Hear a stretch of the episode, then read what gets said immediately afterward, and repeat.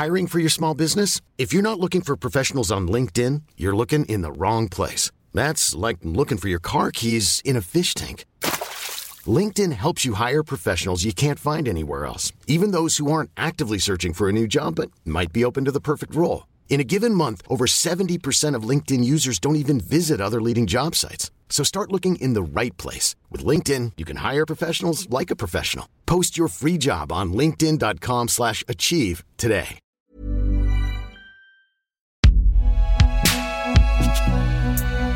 Binge audio. Ce que j'ai préparé, mon pote, c'est que je vous ai préparé 15 cartes. 15 cartes de collection, pas 15 cartes telles à des énergies, des dresseurs, des je sais pas quoi. Non, je vous ai préparé des cartes de quand j'étais petit, mon pote. Des cartes des années 98, comme la Coupe du Monde avec Zidane et tout. C'est emblématique, mon pote, ça n'a jamais été vu. Depuis quelques années, les cartes Pokémon ont changé de statut. Jusqu'ici, elles étaient pour les trentenaires un sympathique souvenir des cours de récré du début des années 2000. Mais ça, c'est terminé. Elles sont devenues des objets de valeur, de collection, de potentiel poule aux œufs d'or pour qui a eu l'idée de conserver les siennes dans de bonnes conditions. En moins de 5 ans, les sites spécialisés comme les vieilles maisons d'enchères se sont mis à chercher frénétiquement les cartes rares pour le compte de clients prêts parfois à y claquer des fortunes. On a eu envie de comprendre pourquoi Dracofeu, Salamèche et Pikachu avaient à ce point la cote, et ça donnait cet épisode. Je suis Thomas Rozek, et vous écoutez Programme B.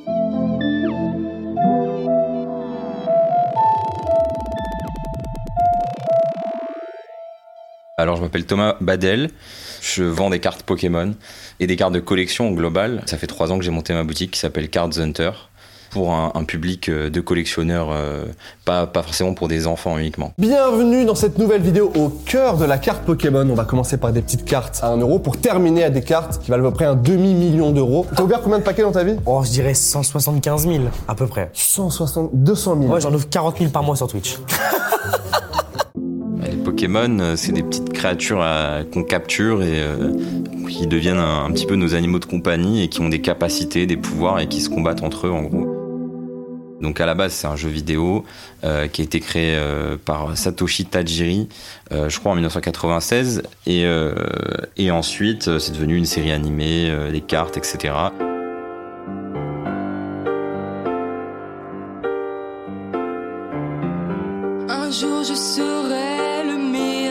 Je me Une carte Pokémon, c'est euh, c'est une carte produite par euh, Pokémon Company, qui sont euh, devenus des experts pour faire des produits dérivés, notamment les cartes qui sont sorties en 1999 en France. Et en gros, c'est un petit bout de carton avec un Pokémon, un objet ou autre de l'univers Pokémon dessus. Et à l'arrière, on retrouve le logo Pokémon classique. Et c'est un jeu de cartes à collectionner et à jouer aussi. Enfin, ça reste un jeu. C'est un jeu où on se combat. Et le but, c'est de euh, tuer un certain nombre de Pokémon. euh, Enfin, on dit pas tuer d'ailleurs dans Pokémon euh, parce qu'on est gentil, tout le monde est gentil, tout le monde est beau. Donc on les met KO. Et du coup, oui, on se combat, combat, deux dresseurs se combattent en fait. Rien ne nous arrêtera. Notre amitié triomphera. Pokémon, attrapez Il y a du jeu compétitif sur euh, les cartes Pokémon. Il y a des championnats du monde tous les ans qui sont organisés. Cette année, c'était au Japon d'ailleurs. Et euh, vous pouvez surtout les collectionner. C'est ce que font 95% des gens, uniquement de la collection. Est-ce que tu auras une carte Pokémon qui traîne quelque part? Je- C'est une question un peu, un peu stupide, mais j'imagine que oui. Oui, oui. N'importe quelle carte. Ouais, n'importe, c'est juste pour décrire à quoi ça ressemble. Alors, super. Là, on a une carte qui a été, donc, comme tu dis, gradée. Alors, gradée, on, on peut expliquer ce que ça veut dire, gradée? Oui, alors euh, aujourd'hui, on a pas mal de sociétés, notamment en France, qui se sont lancées euh, ces dernières années, Euh, mais surtout aux États-Unis. Là, ça, c'est une carte PSA. Donc, c'est des sociétés qui vont recevoir votre carte, l'évaluer, en général la noter de 1 à 10 sur son état. Donc, l'évaluation, elle se comporte sur quatre aspects en général.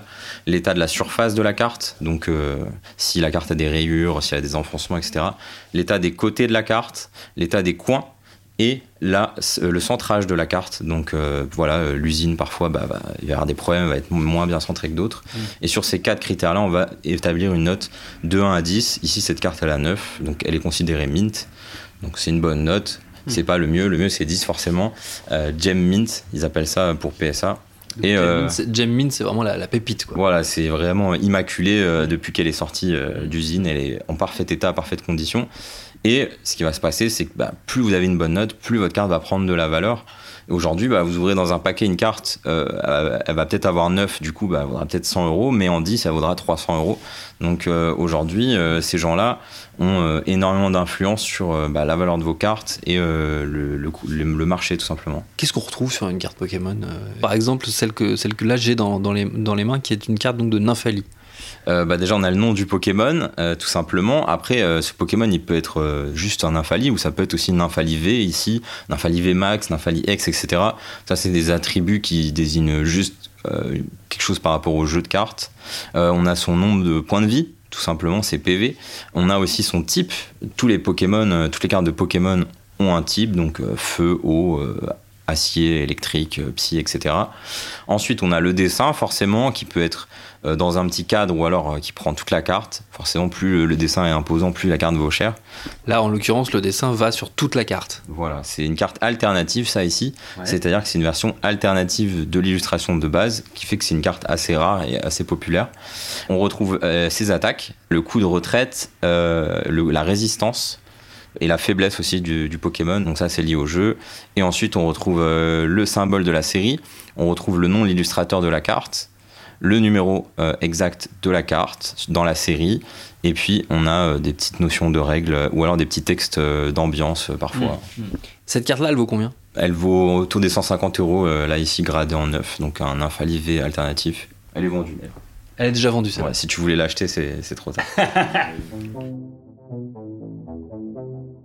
Qu'est-ce qui, dans son évolution euh, aux cartes Pokémon, en a fait d'un produit de consommation courante, j'ai envie de dire, un truc que tu chez le marchand de, de journaux euh, pour jouer dans la cour d'école, à un, ce que c'est devenu aujourd'hui, c'est-à-dire un produit de collection qui peut se vendre extrêmement cher. euh, et certaines cartes sont extrêmement rares, extrêmement chères. Qu'est-ce, que, qu'est-ce qui s'est passé, en gros, depuis, 20 depuis 24 ans? Je te demande de résumer 24 Ouais. ans d'histoire. Euh, bah, Pokémon euh, a perduré de- depuis, euh, depuis toutes ces années. Au final, c'est, les premiers jeux vidéo sont sortis dans les années 90. Mais aujourd'hui, c'est toujours une licence phare. C'est d'ailleurs la licence numéro 1 au monde en termes de produits dérivés de vente, devant Marvel, Disney, etc. Pokémon, c'est euh, vraiment la franchise euh, qui, euh, qui rase tout et qui écrase tout le monde. Du coup, qu'est-ce qui s'est passé Alors, au fur et à mesure du temps, les cartes ont pris de la valeur, mais il y a surtout un moment assez clé, c'est le Covid, un moment euh, de doute pour pas mal de gens, et euh, la nostalgie est devenue euh, quelque chose d'assez d'assez important dans la vie des gens. Je sais pas, il y a eu un, pic de nostalgie, les gens se sont retrouvés à rechercher leurs cartes Pokémon, mais que ce soit aussi les comics, les BD ou plein d'autres objets de collection. Ils avaient du temps, ils avaient de l'argent à dépenser, et les gens se sont un petit peu jetés sur les cartes Pokémon comme une nouvelle ressource de valeur. Et du coup, euh, il y a eu l'explosion des prix et de l'intérêt euh, sur les cartes Pokémon à ce moment-là, couplé à quelques gros youtubeurs américains, Logan Paul euh, pour, le citer, ou en France, on a eu Michou, qui a parlé beaucoup des cartes Pokémon et qui a aidé euh, à, sa démocratisation et son essor euh, euh, ces dernières années. Les prix ont explosé, surtout sur les cartes anciennes, c'est là où on va retrouver les cartes de très grosse valeur. Donc qu'est-ce qui fait la valeur d'une carte? C'est à la fois sa rareté, parce qu'il y a des cartes qui ont été imprimées par exemple à uniquement 20 exemplaires, ça existe pour certaines cartes euh, spéciales données dans des tournois ou à, l'issue de concours au Japon. Euh, donc ces cartes-là, forcément, euh, s'il en existe que 20, elles vont être très chères. Et puis pour euh, les cartes qu'on connaît tous, par exemple le Dracofeu euh, du set de base, donc la toute première série, ça c'est un peu la carte emblématique de Pokémon. Là, la rareté, elle va se jouer sur plusieurs facteurs, notamment l'état de la carte, ça c'est le facteur le plus important. Donc si vous retrouvez chez vous une collection de cartes Pokémon, euh, mais qu'elles sont, euh, elles ont été mangées par votre chien, bah, ne croyez pas que vous allez faire un, jackpot. Pour euh, vraiment vendre des cartes chères, il faut qu'elles soient dans des états immaculés. Là, à ce moment-là, votre carte, elle peut valoir du x100, x1000 par rapport à une carte de base. Donc par exemple, le Dracofeu, on peut le trouver à 200 euros, mais vous pouvez le trouver aussi à 40 000 euros dans le meilleur état possible. C'est ce genre de fourchette de prix. Quoi.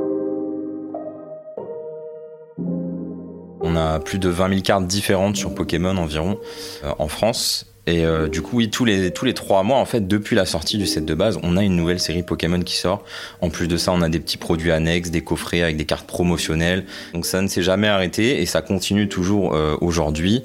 Là, la dernière série en date, c'est sorti euh, courant août euh, 2023 et, c'est une série qui met à l'honneur Dracofeu, donc forcément, ça, ça a cartonné. Forcément, encore une fois, l'aspect nostalgique qui parle. Voilà. Suis pas un chercheur d'or ou un archéologue. euh, souvent, c'est les gens qui viennent à moi. J'ai une chaîne YouTube et euh, je suis sur les réseaux et j'essaye de parler euh, justement de la collection au plus grand monde, un petit peu d'expliquer et d'aller chercher aussi les problèmes qu'il y a dans ce milieu-là parce que vu qu'il y a de l'argent maintenant, il y a pas mal de problèmes et je parle un petit peu de tout ça et du coup les gens ils me font confiance, ils me connaissent et ils me contactent, ils connaissent ma boutique.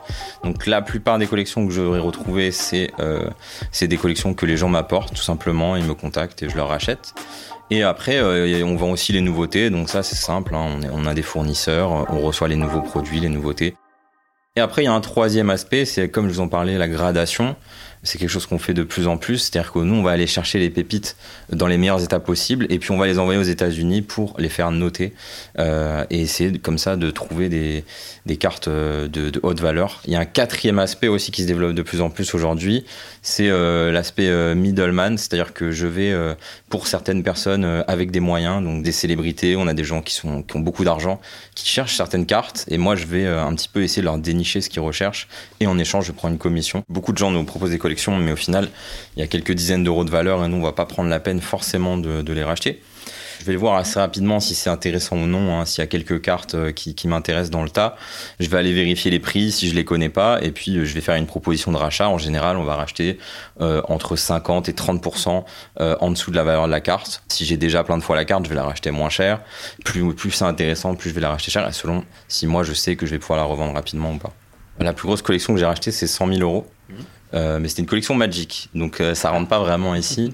Sinon, c'est plusieurs dizaines de milliers d'euros parfois, euh, ça arrive assez rarement, mais on va dire que euh, on a une moyenne entre euh, 3 000 et 20 000 euros. C'est un peu la fourchette assez moyenne, mais de temps en temps il y a une exception, de temps en temps il y a quelque chose de vraiment unique ou exceptionnel, et là on va pouvoir monter. Est-ce que tu as eu aussi beaucoup de désillusions peut-être de gens qui venaient persuadés d'avoir touché le gros lot et qui repartaient ben, malheureusement avec leurs cartes?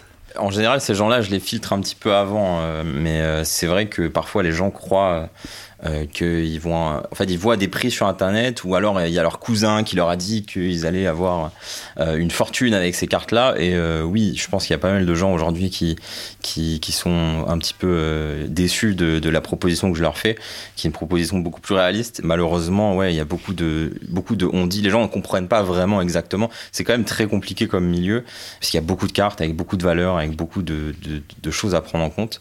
C'est vrai qu'on peut avoir des gens déçus.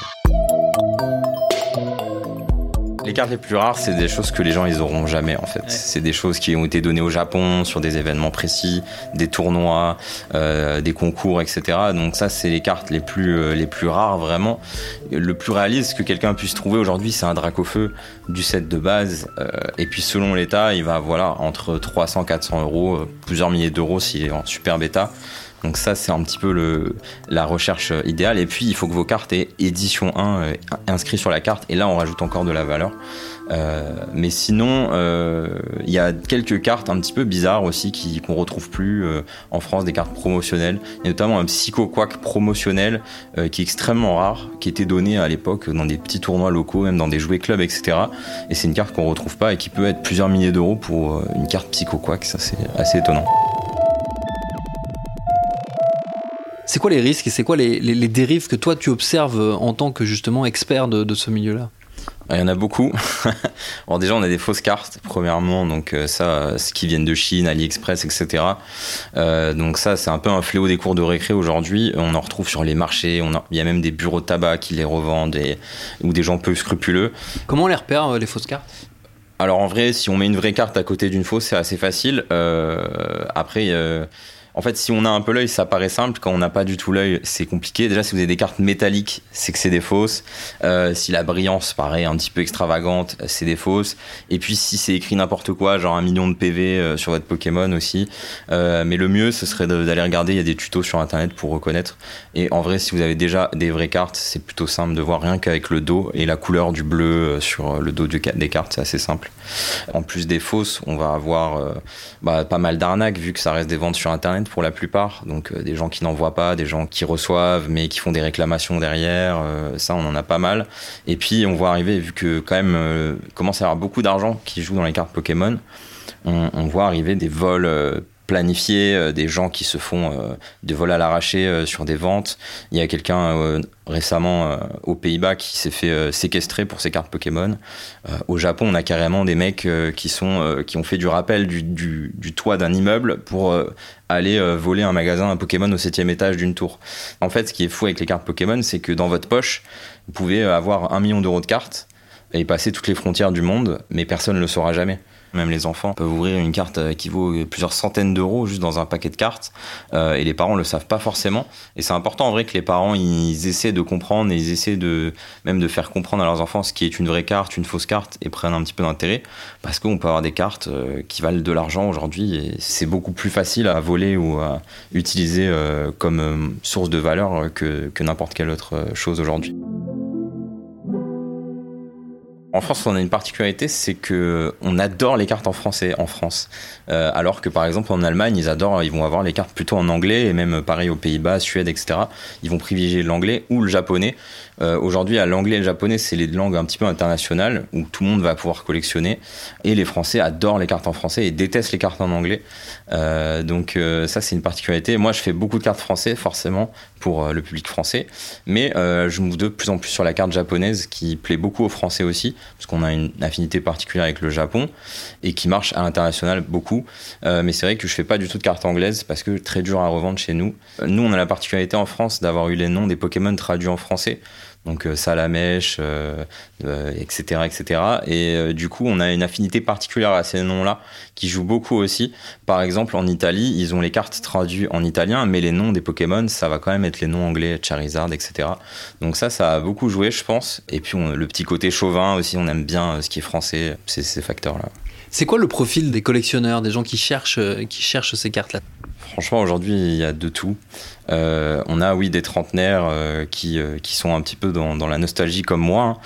Euh, on a aussi des profils investisseurs, un petit peu aujourd'hui, qui peuvent être de tout type de profils, parce que c'est devenu un vrai, euh, un vrai investissement, les cartes, et plutôt quelque chose euh, qui s'est avéré plutôt rentable depuis quelques années. Ça, monte vite en valeur, plus que d'autres index, par exemple la bourse, les crypto-monnaies, etc. On est quelque chose de assez stable, parce que les gens, ils ont une attache à leurs cartes. Donc ils sont, pas, ils sont moins prêts à les revendre qu'une une ligne de code qui est la crypto-monnaie ou alors que, que ce Citroën ou Renault monte en valeur. En fait, on n'a aucune attache à ça.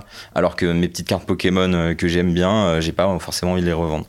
Et après, on a la nouvelle génération aussi. On a quand même pas mal de gens hein, qui ont découvert Pokémon, bah, pas en 99, mais euh, entre les années 2000-2010, qui aujourd'hui commencent à avoir leur premier salaire euh, et qui peuvent enfin se faire plaisir. Euh, C'était tant d'années de frustration où on pouvait pas avoir les cartes qu'on voulait ou acheter autant de boosters qu'on voulait. Maintenant, les gens se font plaisir. Le fait que ce soit très présent dans la culture web, j'imagine que ça a un, un impact très fort sur aussi la valeur que ça prend ces cartes. Avant, en fait, c'était un truc un peu ringard les cartes, mais maintenant on a, on voit qu'on on a beaucoup de rappeurs, beaucoup de gens, euh, des youtubeurs ou des, gens qui, parlent et qui, sont reconnus euh, pour, euh, enfin, qui sont aimés quoi, et qui parlent des cartes et qui collectionnent et ça, ça a vraiment démocratisé euh, depuis. euh, depuis le, le Covid et forcément ça joue parce qu'il y a beaucoup plus de gens qui ont été influencés par ces gens et aujourd'hui euh, on, on- on a des séries qui sont sold out dès la sortie ou des produits sold out ou recherchés alors que c'était pas du tout le cas avant. Est-ce qu'il y a aussi, euh, alors là on fait un peu du- de la psychologie de bazar, mais est-ce qu'il y a aussi le besoin peut-être de revenir vers des objets physiques Mm. euh, alors que nos vies sont de plus en plus numériques Là où bah, la carte Pokémon, effectivement, tu peux la toucher, la sentir, elle a, quelque chose d'assez rassurant parce qu'elle est très tangible pour le coup. Bah, c'est vrai que, comme tu dis, on faisait de la psychologie de comptoir euh, de, tout temps. euh, collectionner, ça, paraît un peu bizarre. Collectionner des objets, avant on collectionnait des timbres, on collectionnait, euh, on- je sais pas, il y a des gens qui collectionnent des bibelots, des capsules de bière ou je, ne sais quoi. Aujourd'hui, c'est vrai qu'on se rattache un petit peu à ces objets. Moi, comme tu peux le voir. J'ai beaucoup d'objets, euh, j'aime bien collectionner euh, plein de choses et euh, c'est quelque chose que j'ai fait depuis toujours. Et mais je saurais pas t'expliquer pourquoi, mais c'est vrai que c'est un côté un peu rassurant quand tu regardes ce que t'aimes et je sais pas, tu te sens bien, tu te sens entouré par tes objets objet que t'aimes bien. Euh, c'est pas du tout la psychologie de, Marie euh, Kondo, du coup, là, on est, on est un peu à l'opposé. Mais l'avantage des cartes, c'est que ça se range facilement, ça prend pas trop de place. Euh, alors que ceux qui collectionnent des Lego, par exemple, bonne chance à eux.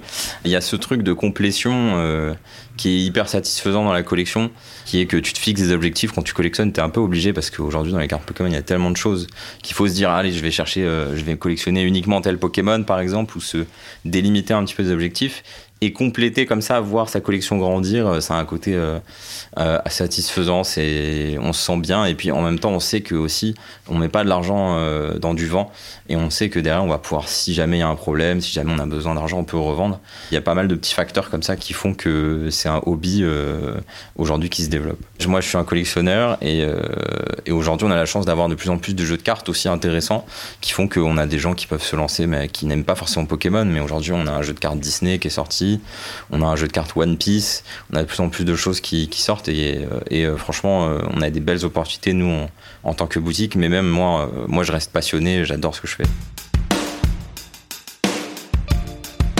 Merci à Thomas Badel de Cards Hunter pour son temps et ses réponses. Programme B, c'est un podcast de Binge Audio préparé par Charlotte Bex, réalisé par Quentin Bresson. Tous nos épisodes, les anciens comme les nouveaux, sont à retrouver sur vos applis de podcast préférés. Cherchez-nous sur internet si vous voulez nous parler et à très vite pour un nouvel épisode.